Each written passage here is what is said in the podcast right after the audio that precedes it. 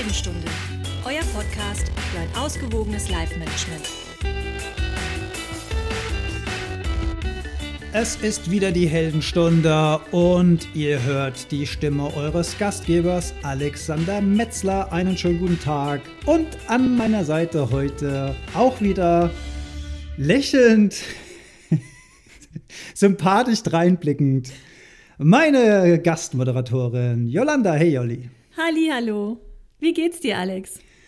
Äh, mir geht's gut. Ich muss sagen, mein Morgenprogramm schlägt allmählich an. Äh, wer die erste Folge gehört hat, weiß, dass ich mich früh im Aufstehen aussetze, äh, morgens ein Sportprogramm mache. Es wird auch schon mal gefragt, was es denn genau ist. Ähm, machen wir später irgendwann mal das bisschen so auseinander zu dividieren, was da für verschiedene Elemente drin sind. Ja, insgesamt fühle ich mich wirklich tagsüber sehr viel energiegeladener, allerdings abends auch sehr, sehr viel müder als früher, was zur Folge hat, dass ich auch früher im Bett liege.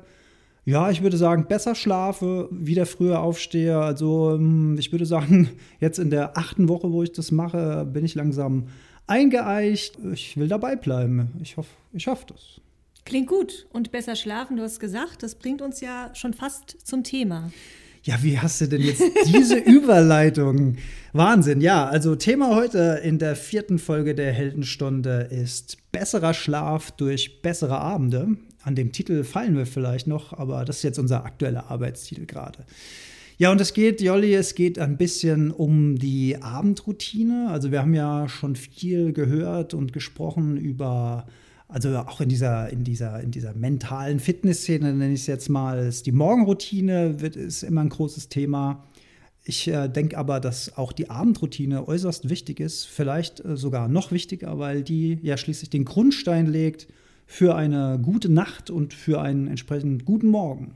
Aber bevor wir da ins Thema reingehen, gucken wir uns mal unsere ersten iTunes-Reviews an, die wir bekommen haben. Vielen, vielen Dank dafür, für diejenigen, die sich die Mühe machen, da was zu schreiben. Freuen wir uns. Äh, ihr könnt natürlich die Chance nutzen, dann auch Fragen zu stellen. Äh, das, da werden wir auf jeden Fall versuchen, darauf einzugehen, wenn wir was Adäquates dazu sagen können. Aber ich glaube, wir haben die ersten vier Bewertungen oder so, richtig? Genau, wir haben die ersten fünf und vier mit Kommentar.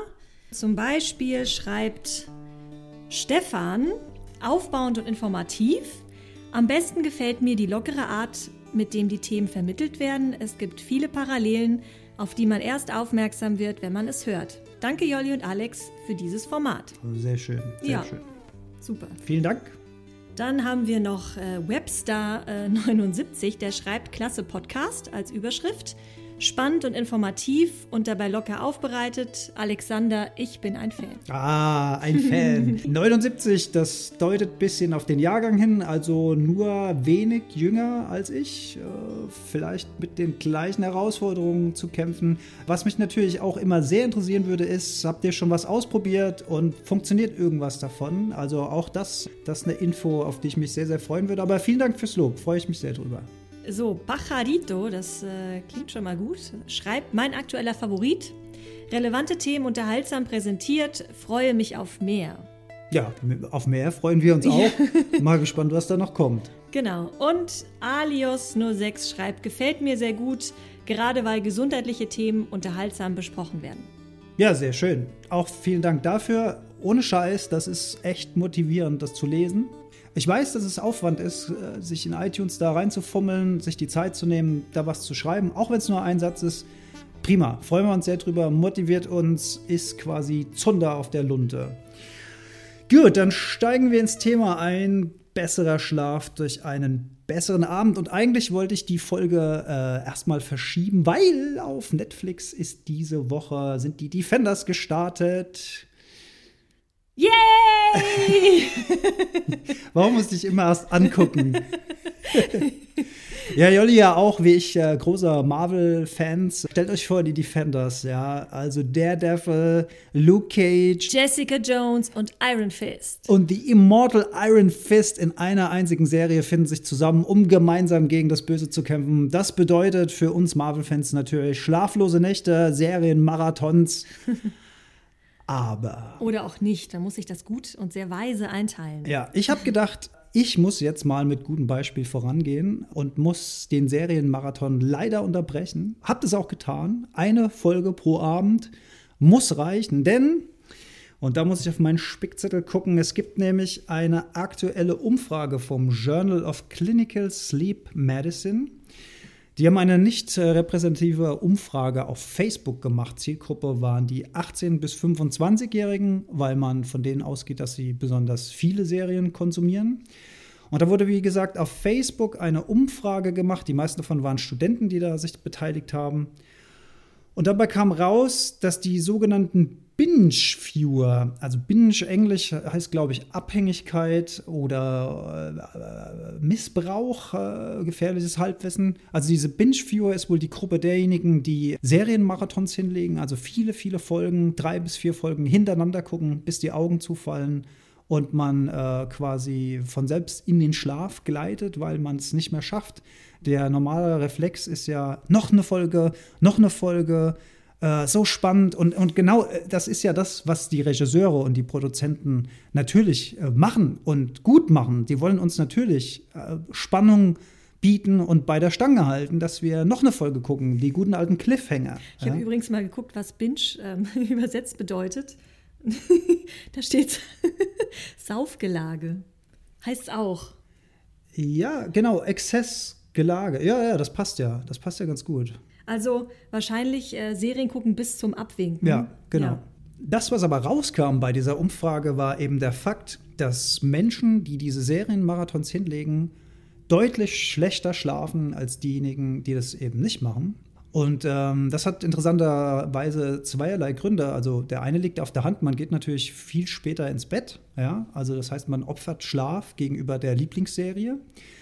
Der zweite Punkt, der mich selbst ein bisschen überrascht hat, ist, dass wenn man so eine Lieblingsfolge hat, fängt man an, sich mit den Charakteren der Serie viel mehr zu identifizieren. Man fiebert mit, man ist innerlich aufgewühlt durch das Geschehen, vor allen Dingen, wenn natürlich dann äh, Sachen passieren, die einem äh, in das Geschehen reinziehen. Das gelingt ja bei diesen Serien sehr, sehr gut. Und diese innere Unruhe, die lässt uns auch weniger schlafen. Man identifiziert sich also mit diesen Charakteren, fiebert mit denen mit und grübelt beim Einschlafen oder auch während des Schlafs äh, darüber weiter, was da passiert. Und das finde ich schon einen krassen Einfluss, der so eine Serie äh, auf unser Schlafleben hat. Mhm. Ja, das kann ich gut nachvollziehen. Man ist ja auch nach einigen Folgen oder, oder Filmen ist man ja so emotional davon noch irgendwie betroffen. Das dauert immer so eine Weile, bis, das, bis man da loslassen kann. Das kann ich äh, wirklich gut nachvollziehen. Also rund 80 Prozent dieser Binge-Viewer hat einmal mindestens im Monat äh, mehrere Folgen am Stück geschaut, im Schnitt etwa drei bis vier Folgen. Jeder Fünfte in dieser Umfrage hat erklärt, dass er sogar mehrmals pro Woche solche Serienmarathons hinlegt. Und diese Leute haben eine, Achtung, 98-prozentige höhere Wahrscheinlichkeit für schlechten Schlaf. Also fast 100 Prozent. Also es hm. gibt also kaum jemand, der äh, nicht schlechter schläft durch diese Serienmarathons. Oft ist es auch so, dass diese Serien dann im Schlafzimmer konsumiert werden, also mit dem Laptop auf dem Schoß oder auf dem Smartphone oder der Fernseher im Schlafzimmer. Und da wirklich nochmal der Hinweis, wer die erste Folge gesehen hat, äh, wer die erste Folge gesehen hat, wer die erste Folge gehört hat von der Heldenstunde, wir haben ja schon mal drüber gesprochen. Also diese elektronischen Geräte haben einfach nichts im Schlafzimmer verloren. Es ist auf jeden Fall eine gute Idee, die aus dem Schlafzimmer zu verbannen und sozusagen das Abendprogramm vom Nachtprogramm zu trennen. Also guckt Fernseh, guckt Laptop, aber macht es im Wohnzimmer, macht dann aus und wechselt nochmal den Raum, schlaft im Schlafzimmer und habt eine, habt eine natürliche Grenze zwischen diesen beiden Räumen. Denn äh, wenn man sich quasi ins Koma reinschaut im Bett, bis einem die Augen zufallen, weil man irgendwie auch sein Gehirn betäuben will mit so einer Serie, klappt dann nur noch den Laptopdeckel zu und schläft dann ein. Ihr spürt selbst, das ist einfach scheiße, ja. Da passiert viel zu viel im Gehirn. Ihr kommt nicht richtig zur Ruhe. Ihr seid am nächsten Tag nicht ausgeruht. Ihr opfert einfach zu viel vom Schlaf für die Serien. Deswegen mein Tipp, wirklich gezielt eine Folge schauen, sich darauf freuen, dabei wach sein, nicht müde werden, sich nicht quälen, noch bis zum Ende gucken. Eine Folge und dann lieber die nächste Folge am nächsten Tag oder zwei Tage später. Hat man viel mehr Freude dran. Man hat sich was, worauf man sich freuen kann. Die Serie hält länger. Ja. Ich glaube, die Defenders haben jetzt nur acht Folgen in der Staffel. Das geht ruckzuck vorbei. Und ich habe sogar geschafft, am Ende der vierten Folge auszumachen, kurz bevor es dann zum großen ersten Showdown zwischen den Defenders und der Elektra kommt. Ja. also ich will euch jetzt auch nicht äh, langweilen mit Marvel, aber guckt euch doch mal Marvel-Serien an, total spannend. Sag mal, warum ist es denn so förderlich, so eine äh, Abendroutine einzuführen? Naja, also letzten Endes wollen wir ja, also speziell ich strebe danach, ich denke, das ist ein Ziel von auch den Hörerinnen und Hörern der Heldenstunde. Wir wollen ja einfach mehr Energie, wir wollen uns irgendwie glücklicher fühlen, wir wollen mehr aus uns selbst, aus den Tagen machen. Das schaffen wir, indem wir einfach energiegeladener sind. Und das wiederum schaffen wir, indem wir unseren Schlaf verbessern. Und das wiederum schaffen wir, indem wir eine gescheite Abendroutine etablieren. Ne? So werden wir produktiver, glücklicher, wir fühlen uns einfach besser. Das ist ja das Ziel der Heldenstunde. Wir wollen mhm. uns besser fühlen. Wir wollen hier ein bisschen locker unterhalten. Wir freuen uns, wenn ihr uns zuhört äh, wenn ihr auch mal schmunzelt und so. Aber ihr sollt ja auch was lernen dabei. Ihr sollt ja irgendwie was mitnehmen. Und viele Menschen haben sich ja noch nie Gedanken gemacht über eine Abendroutine. Und da können wir jetzt ein paar Tipps geben. Und da können sich die Hörerinnen und Hörer wieder das rausholen, was für sie am besten passt. Einfach mal ein bisschen was ausprobieren. Und ja, wie gesagt, über Ergebnisse würden wir uns natürlich auch freuen. Ich bin auf jeden Fall gespannt, was du noch für für Tipps mitbringst, weil ähm, es gibt mit Sicherheit gute und nicht so gute Schläfer. Ich glaube, ich gehöre zu der ersten Kategorie, aber besser geht immer. Was kann man denn noch abends machen? Also allgemeines Problem ist ein gesellschaftliches Problem. Schlaf ist ein Thema, das wird in unserer Leistungsgesellschaft als eher uncool wahrgenommen. Ja, äh, wenig Leute machen sich überhaupt Gedanken über ihren Schlaf.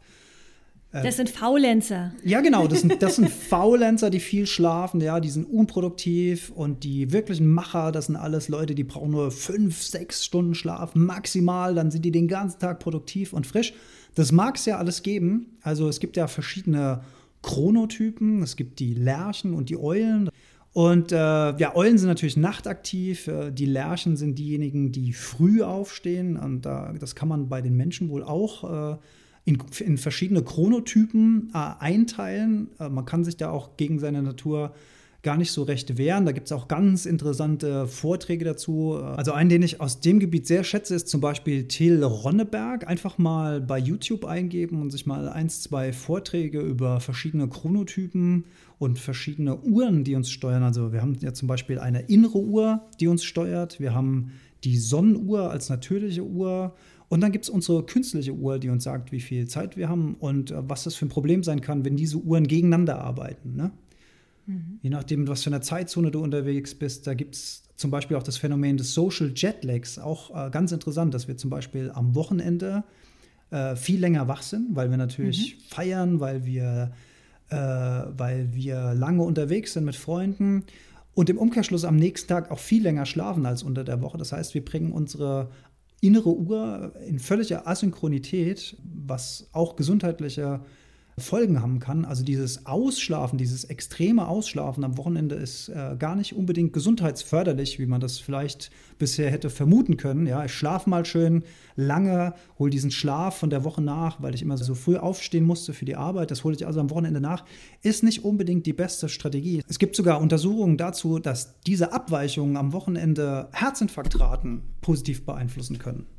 Der Montag zum Beispiel, der Montag ist der Herzinfarkttag. Da ist eine 24-prozentig höhere Herzinfarktrate Oha. als an anderen Werktagen. Und man, man vermutet als eine dieser Ursachen eben diese Asynchronität der inneren mhm. Uhr, ja, durch längeres Schlafen. Natürlich äh, die Feier am Abend vorher, Alkohol, Nikotinkonsum, whatever, äh, spielt mit Sicherheit auch alles eine Rolle, aber eben auch dieses Schlafverhalten. Das heißt, im Umkehrschluss ist zu empfehlen, immer zu einer ähnlichen Zeit ins Bett zu gehen und dann auch wieder aufzustehen? Das wäre einer der wirklich zu berücksichtigenden Tipps, insofern man das eben in seinen Alltag integrieren kann. Also da habe ich mich zum Beispiel auch völlig geändert. Das war mir früher absolut nicht bewusst. Das heißt, ich bin natürlich feiern gewesen, spät ins Bett gegangen, habe am nächsten Tag bis in die Puppen geschlafen, habe dann aber auch festgestellt, dass ich den ganzen Tag am Wochenende müde bin und auch gereizter als sonst. Ja? Und äh, seit ich am Wochenende zumindest nicht mehr so lang schlafe, also ich habe ja wie gesagt jetzt den Samstag, äh, dem setze ich jetzt mittlerweile aus beim Morgenprogramm, aber ich schlafe auch nicht äh, sehr, sehr lange, sondern ich stehe um acht, spätestens halb neun auf. Das heißt, die Asynchronität zum Wochentag ist nicht so immens. Und äh, auch damit fühle ich mich am Wochenende sehr viel produktiver. Allerdings, das muss man auch wieder sagen, das hat man gestern Abend gesehen, war ich mit Freunden essen. Und da bin ich halt ab 10 Uhr auch einfach müde und fange an zu gehen. Und die fragen dann, ja, Alex, willst du schon wieder ins Bett? Und dann sage ich, ja, ich will schon wieder ins Bett. Es tut mir leid. Also da muss man halt für sich selbst die Prioritäten richtig setzen und muss vielleicht äh, sich am Wochenende einfach früher mit seinen Freunden treffen, weil ich bin definitiv, naja, ich bin jetzt sowieso kein Partybeast, aber bei mir gehen halt um elf, halb zwölf da wirklich die Lichter aus, auch am Wochenende. Und das mag dem einen oder anderen dann vielleicht auch ein bisschen langweilig erscheinen. Das kann schon sein. Also ich habe die Erfahrung gemacht, dass ähm, so relativ früh am Abend so ein toter Punkt kommt, äh, so irgendwie um acht, halb neun. Und wenn man den erstmal überwunden hat, dann geht's. Aber ich kenne auch Tage, wo ich mich gerne um neun Uhr ins Bett legen würde. Ich weiß nicht, wie es dir geht. Nö, also bei mir ist es, also ich habe versucht, meinen Biorhythmus wirklich so zu balancieren, dass der jeden Tag gleich funktioniert. Und das bedeutet in meinem Fall wirklich, dass ich ab zehn, halb elf müde werde und auch ins Bett gehe und auch schlafen gehe. Und zwar jeden Tag. Auch am Wochenende, wenn ich ein bisschen länger geschlafen habe, werde ich um die Zeit abends müde, auch samstagsabends, sonntagsabends.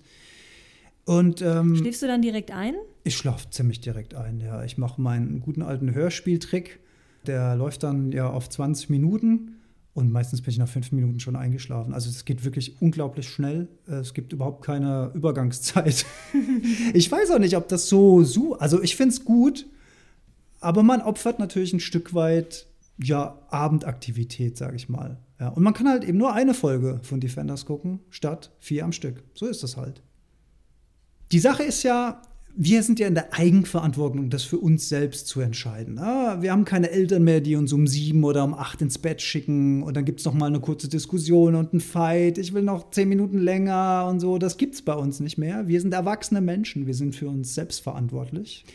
Ja, und dazu gibt es in Tony Robbins Buch das Robbins Power Prinzip, wo ich mich gerade durchlese. Ich will nicht quälen sagen, aber es ist echt viel Zeug und ein dickes Buch und sehr kurze Linienabstände. Äh, man muss ein bisschen Sitzfleisch mitbringen, um es durchzuarbeiten. Aber es gibt natürlich immer krasse Highlights da drin. Äh, von daher würde ich das auch als Leseempfehlung aussprechen wollen. Worauf wollte ich hinaus? Äh, da gibt es eine schöne, ein schönes Cartoon dazu. Da sitzen zwei Eltern vom Fernseher und er sagt zu ihr, ich habe die Kinder ins Bett geschickt, ich will nicht, dass sie sich diesen Mist ansehen. Gut, dass sich die Eltern den Mist dann angucken. Ja, das zum Thema Eigenverantwortung. Also warum sagt man, die Kinder sollen sich diesen Mist nicht angucken, der da im Fernsehen läuft? Man selbst setzt sich diesen Mist aus. Also so viel zum Thema Eigenverantwortung. Sensibilisieren, was man da konsumiert. Also ich weiß jetzt auch nicht, ob die Marvel-Serien, die ich da so super finde, jetzt ähm, pädagogisch äh, wertvoll sind, das möchte ich mal in Frage stellen, aber sie haben halt einfach durch das Heldenthema für mich einen großen Unterhaltungswert und von daher äh, nehme ich den Mist in Kauf, äh, freue mich drüber, aber auch Game of Thrones oder äh, Breaking Bad waren äh, solche Serien, wo ich äh, Marathons gemacht habe, mache ich jetzt nicht mehr. Neben den Serien ist ein weiteres Phänomen natürlich ein großes Problem und das ist das Smartphone. Das ist, äh, da gibt es auch äh, richtig gute Untersuchungen mittlerweile. Das Smartphone, ich habe das mal Digital Jetlag genannt, im Gegensatz zum Social Jetlag eben auch dieser Digital Jetlag.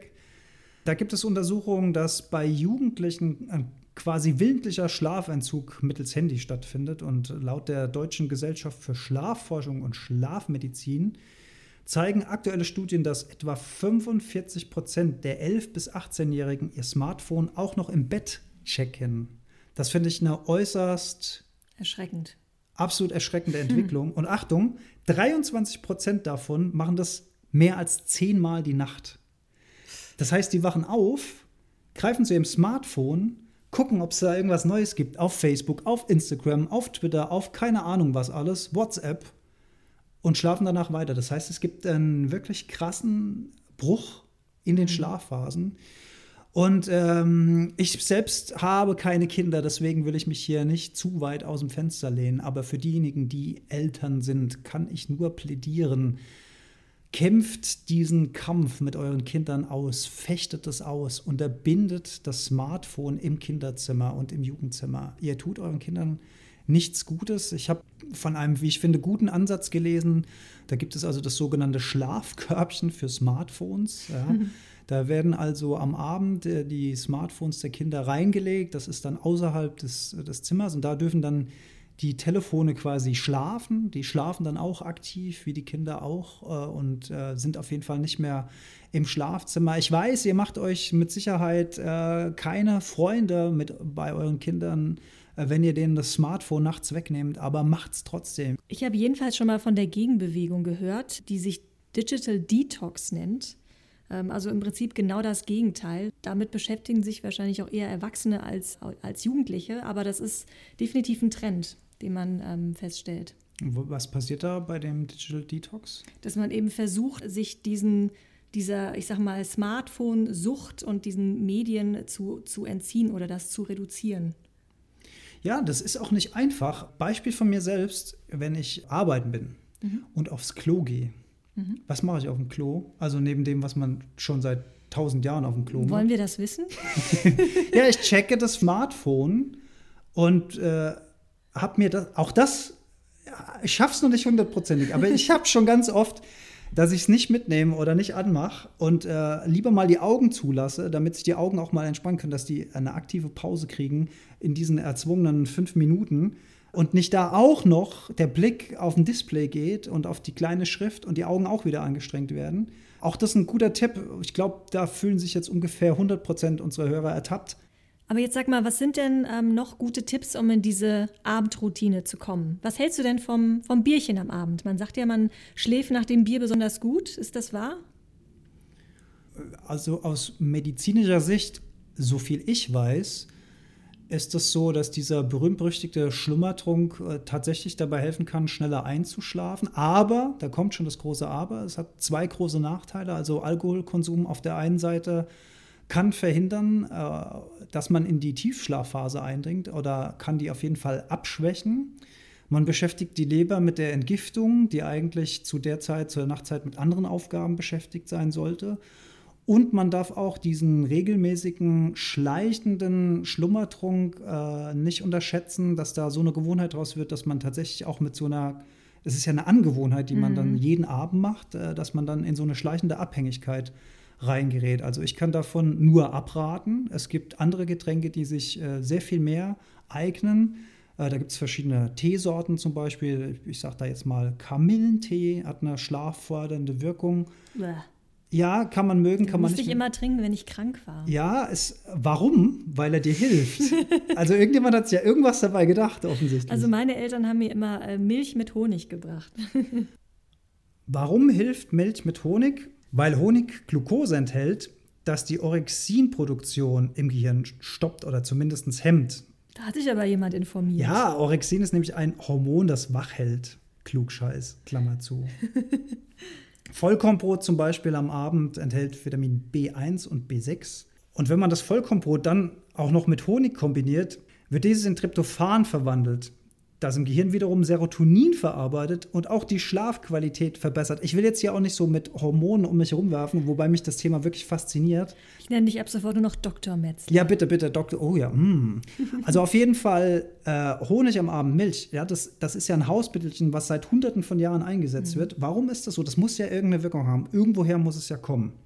Du sagst also, ich sollte mir ähm, auch im Erwachsenenalter noch äh, die heiße Milch mit Honig als äh, Schlaftrunken ja, absolut. Da spricht nichts dagegen. Und bei so wie Kräutertee oder sowas, ähm, wenn wir jetzt äh, fragen, was könnten denn schöne Abendroutinen sein? Also ich denke da auch so ein bisschen an so eine Teezeremonie zum Beispiel. Also dieser, wir suchen ja nach Mustern, die uns sozusagen vom aktiven Tag in die Schlafphase übergehen. Also darauf so einstimmen. Quasi. Genau. Mhm. Und, und dadurch, dass wir ein Muster generieren, das wir möglichst oft wiederholen, bestenfalls jeden Abend.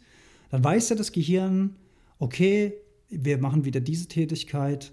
Und diese Muster helfen dabei, dem Gehirn zu signalisieren, es geht jetzt auf Schlaf zu. Ne? Das ganze System wird vielleicht schon ein bisschen runtergefahren und so eine Teezeremonie wäre zum Beispiel so ein Weg, den könnte man abends machen, indem man die richtige Temperatur, die richtige Anzahl der Kräuter, ein, ein, schönes Service, vielleicht noch mit so einem Warmhaltekännchen und man, man zelebriert diesen Tee, dieses Getränk und man stimmt sich dadurch auf die Nacht ein. Das ist zum Beispiel eine gute Idee für eine Abendroutine, die nicht lang dauert, die aber so ein klares Signal setzt, so ein klares Ding im Gehirn, ein Trigger, also mhm. irgendwas, was etwas auslöst, ein Trigger im Gehirn. Okay, es geht jetzt auf die Nacht zu. Das kann eine bestimmte Melodie sein, die abends spielt. Ich habe dir mal erzählt, dass ich jetzt morgens deinem Tipp folge und ja. die äh, Avengers-Musik morgens höre zum Hochpushen. Das funktioniert natürlich auch umgekehrt mit was Beruhigendem, vielleicht irgendein Klavierstück oder sowas. Oh, Iruma, auf jeden Fall Iruma. Ah, da ist jemand vom Fach. Ah, naja, gut. also wer irgendwie mit, äh, ich sag mal, Mozart und äh, Tschaikowski nichts anfangen kann, es gibt auch etwas moderner interpretierte klassische Musik.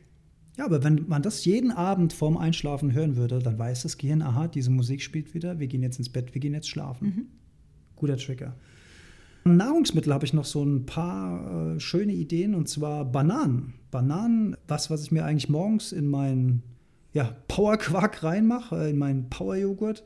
Bananen ist nicht nur reich an Nährstoffen, sondern erregt von sich aus die Melatonin- und Serotoninproduktion im Gehirn an, wodurch die Schlafqualität deutlich verbessert werden kann. Also man kann eine Banane vom Schlafengehen äh, gut genießen. Das äh, versorgt auch den Körper mit einer Dosis an Magnesium, Calcium, das sind wiederum Mineralien, die die Muskeln und die Nerven entspannen, äh, die unser Körper braucht im Schlaf und die somit für einen schönen, regenerierenden Schlaf sorgen. Also denke jetzt auch zum Beispiel, was ist denn, wenn wir die Banane dann noch in Honig tunken?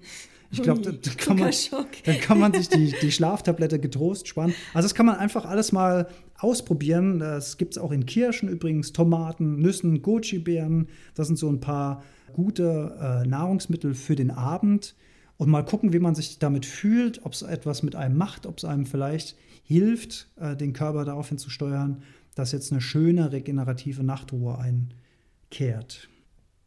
Das ist echt interessant, was du sagst, weil ich habe jetzt mal reflektiert, ob ich jetzt schon unbewusst eine Routine habe.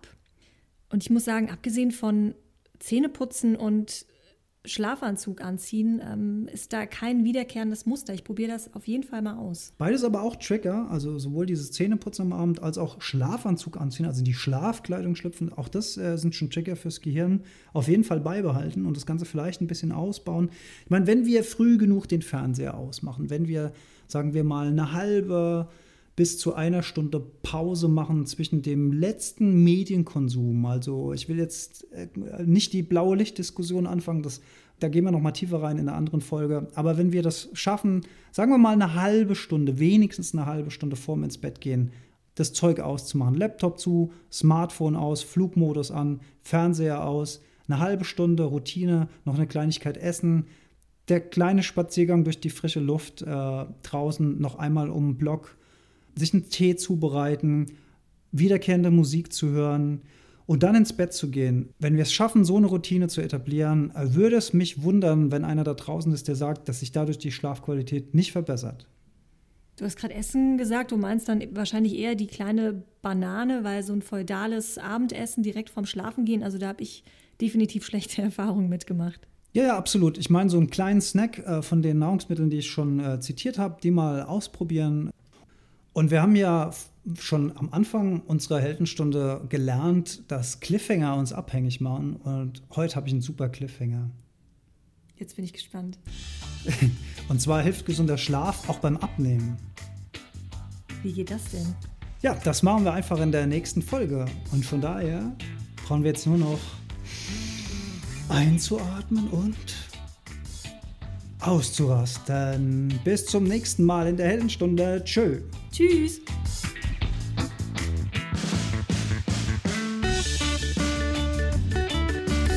Ja, herzlichen Dank fürs Zuhören. Alle Infos zur Heldenstunde findet ihr auf heldenstunde.de. Wir freuen uns auf eure Kommentare und Gedanken.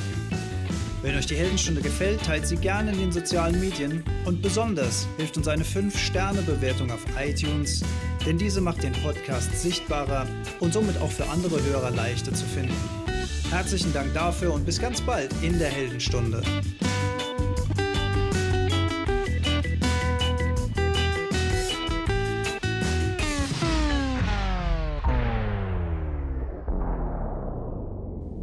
Weil Honig eine Glucose, weil Honig Glucose enthält, dass die weil Honig Glucose weil Honig Glucose enthält, dass die Orexinproduktion im Gehirn stoppt oder zumindest hemmt.